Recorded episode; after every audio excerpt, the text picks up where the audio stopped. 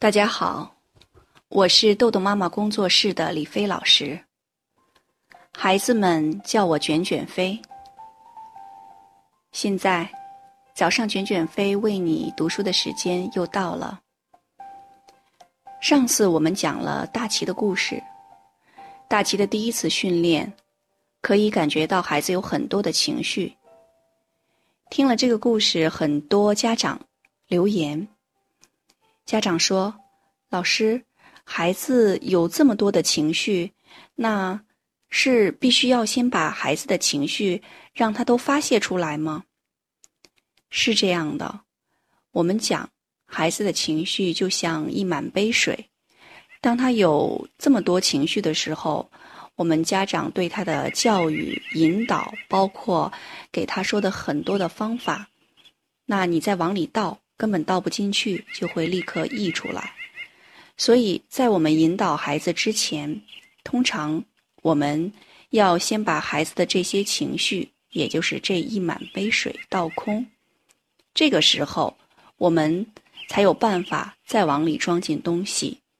就像第一次训练的过程中，那我要先引导出，呃，大齐他自己的情绪，然后孩子把这些情绪都倒没了。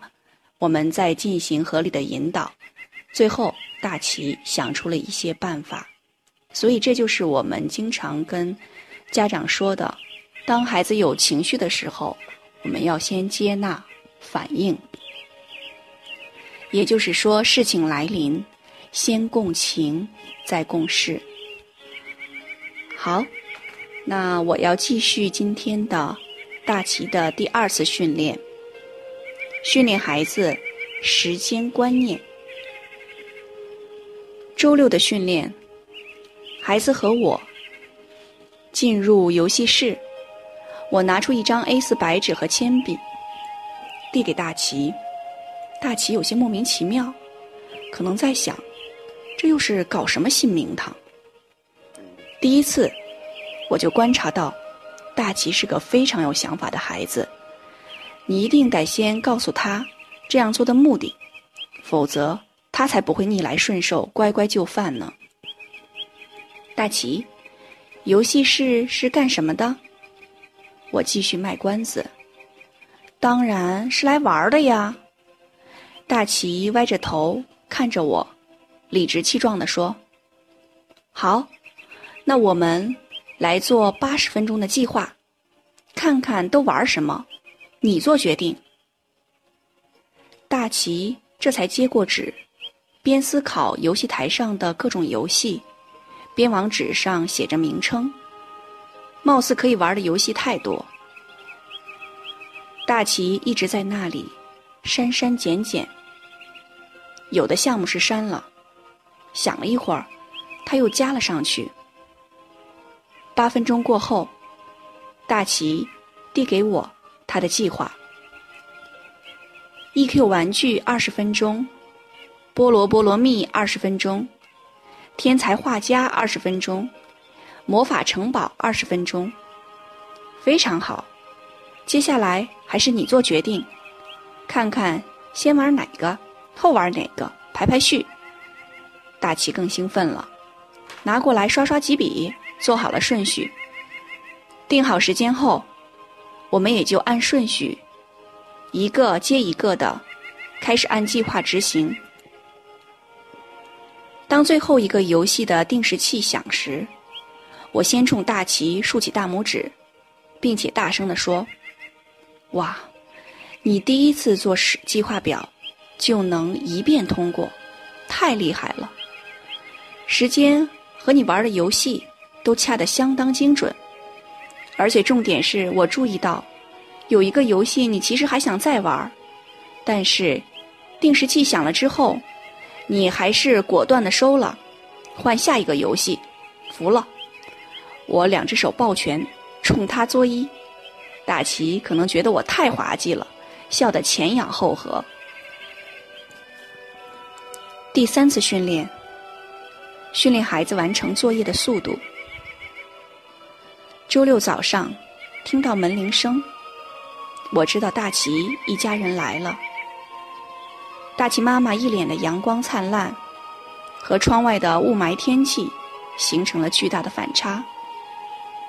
妈妈温柔的往前推着孩子：“你跟老师说说。”大齐脸有点红，不好意思的说：“妈妈，你说。”然后，妈妈对我说：“谢谢你。”大齐班主任牛老师特意给我们发了短信，说孩子最近进步特别大。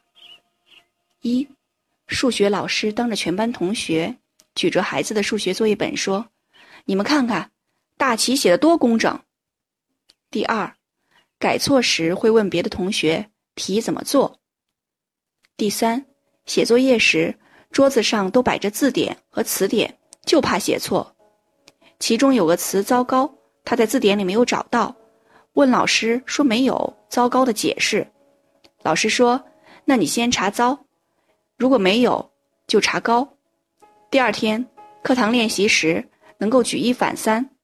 字典里没有“公司”，所以自己先查了“公”，找到了“公司”两个字，并成为班里唯一一个写对的同学。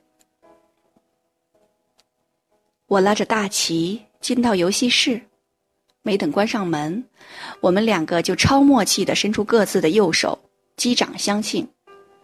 我也不忘挪于大齐吧，大齐，你现在是你班主任的姓，牛啊！大齐咧开嘴，哈哈大笑，如往常一样。我递给大齐一张 A4 纸和一支铅笔，来，大齐，任务增加难度，请打开书包，把你的记事本拿出来，列个计划，预测每项作业完成的时间。当然，你有特权，可以按照你喜欢先完成的作业排列先后顺序。大齐相当合作，很利落的把书包里的书和本拿出来，一边对着，一边开始列计划。五分钟后，就递给我他的计划。我一边看一边笑，同时冲他竖起了大拇指。你太厉害了！居然还能给自己找出二十分钟玩的时间，好！大吉用旋风般的速度打开书和作业，全身心的投入到作业中。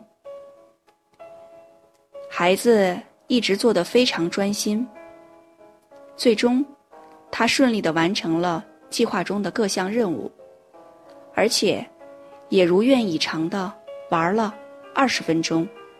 好，今天的内容就到这里结束了。